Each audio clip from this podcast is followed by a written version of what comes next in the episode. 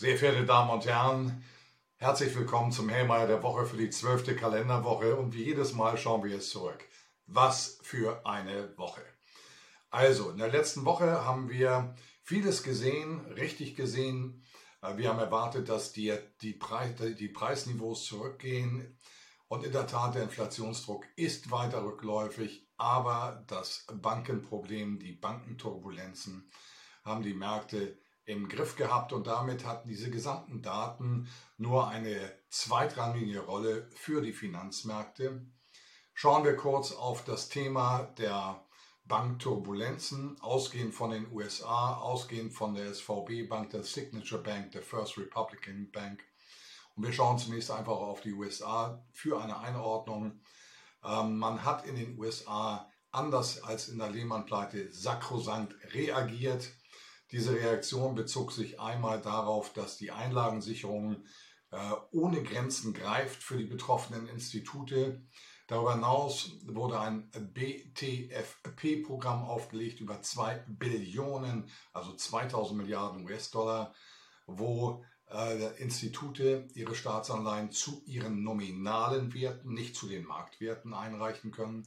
Das sichert die ähm, Liquiditätslage zu größten Teilen im Regionalbankenverkehr in den USA, wo eben dieses Problem angesiedelt ist, bisher nicht bei den Großbanken. Und interessant war darüber hinaus auch eine Einmaligkeit, dass die Großbanken der First Republican Bank 30 Milliarden US-Dollar an ungesicherten Liquiditätshilfen haben zukommen lassen.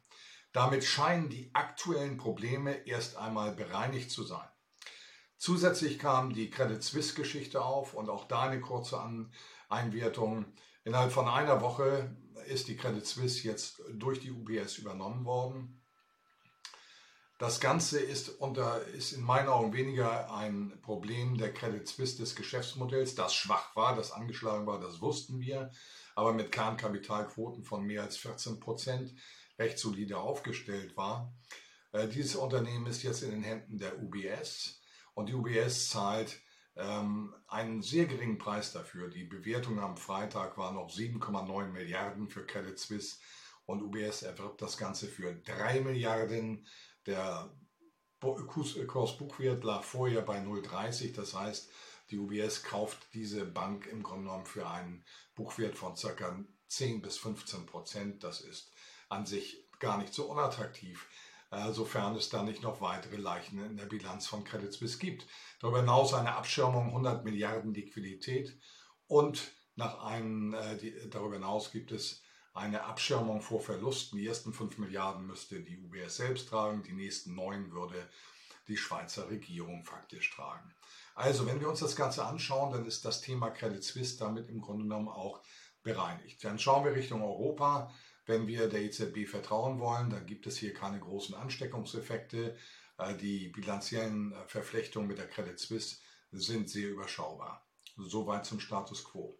Was bewegt die Märkte? Die Märkte bewegt Unsicherheit.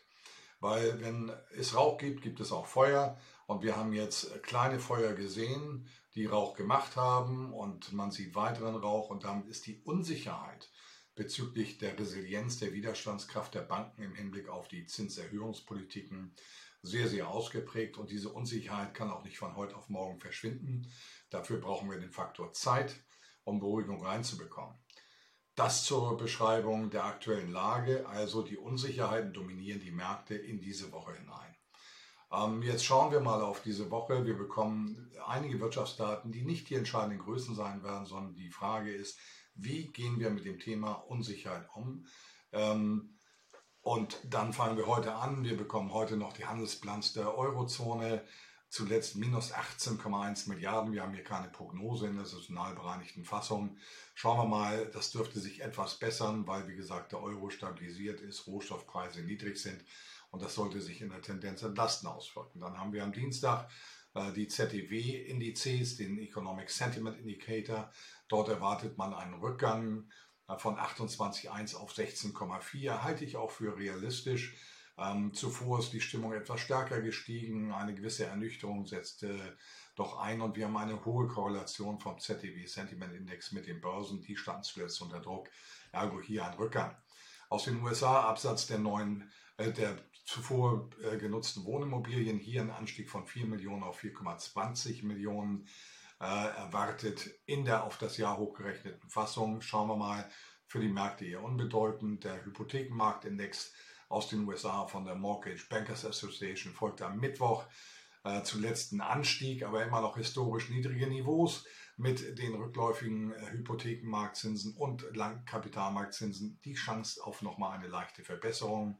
Aus, den, aus Russland erwartet uns dann erwarten uns die Erzeugerpreise äh, zuletzt minus 4,6 Prozent im Jahresvergleich. Keine Prognose erhältlich. Auf jeden Fall dort das Thema Preis spielt Preisdruck im Bereich Erzeugerpreise keine Rolle.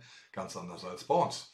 Äh, das Highlight der Woche, die äh, Sitzung des Offenmarktausschusses am Mittwoch der Federal Reserve.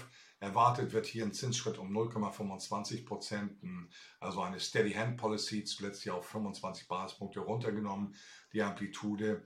Ich erwarte das auch. Ich schließe aber nicht aus eine Chance 20, 30 Prozent, dass es auch zu keinem Zinsschritt kommt aufgrund der aktuellen Situation. Für Zentralbanken ist das im Moment ein Walking on the Tightrope, also eine Seiltanzveranstaltung, können wir sagen. Weil wenn man jetzt zu viel macht, impliziert man für den Markt, dass da noch mehr Probleme draußen warten.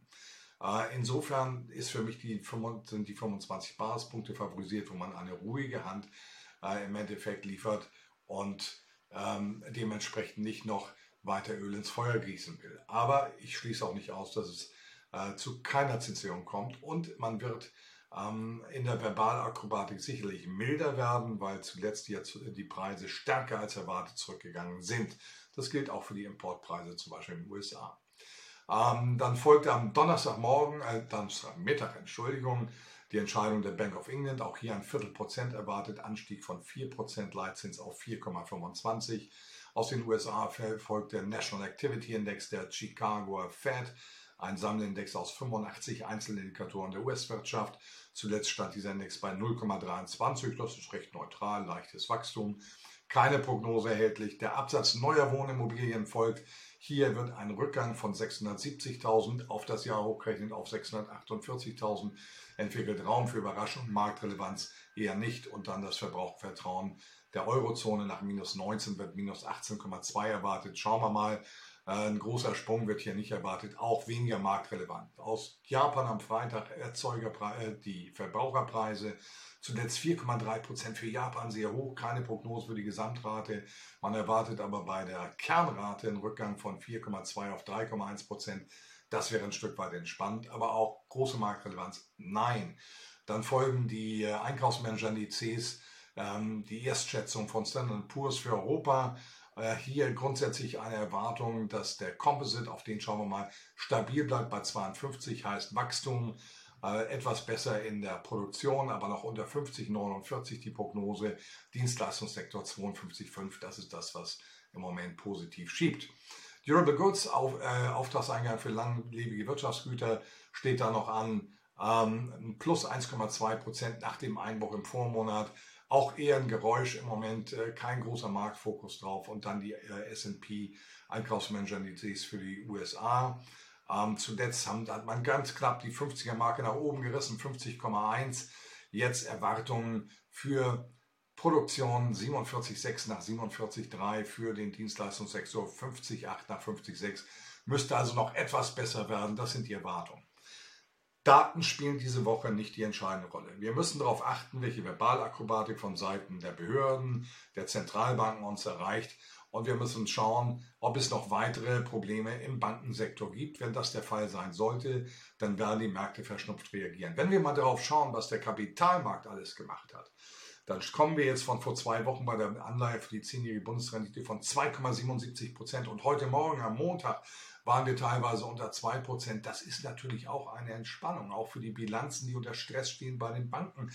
Dieser Rückgang um 0,6, 0,7 Prozent in den USA äh, und in äh, Europa über die letzten zwei Wochen entspannt ein ganzes Stück weit. Aber die Märkte kaufen das Ganze im Moment nicht. Noch einmal, Verunsicherung wird diese Woche weiter dominieren. Und sofern keine weiteren Belastungen aus dem Finanzsektor auf uns zukommen, was neue Namen anbetrifft, ist die Chance dann einer Beruhigung gegeben. Aber wir brauchen gute Nerven und die wünsche ich Ihnen und ich freue mich dann auf die nächste Woche zum Hellmeier der Woche für die 13. Kalenderwoche.